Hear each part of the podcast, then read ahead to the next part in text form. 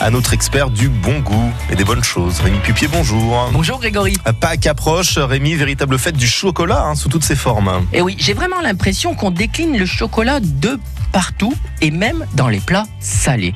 Alors, pourquoi pas?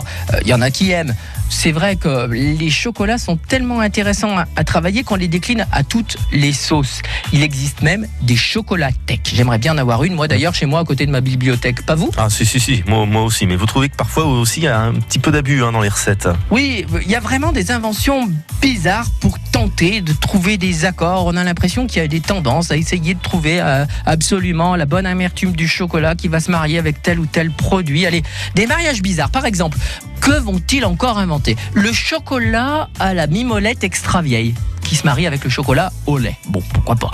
Euh, elle est censée mettre euh, en exergue les, notes sucrées de ce fromage. Alors oui, mais bon, euh, le, chèvre pélardon, la rigotte de Condrieux avec un chocolat fruit rouge. Bon, du gorgonzola avec du chocolat noir et des raisins secs. Ça, ça me plaît peut-être un petit peu mieux. C'est vraiment n'importe quoi.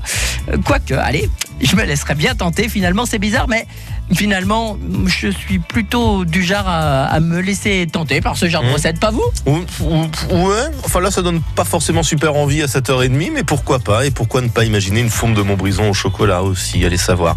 Merci beaucoup, euh, Rémi, et on vous retrouve euh, demain matin avec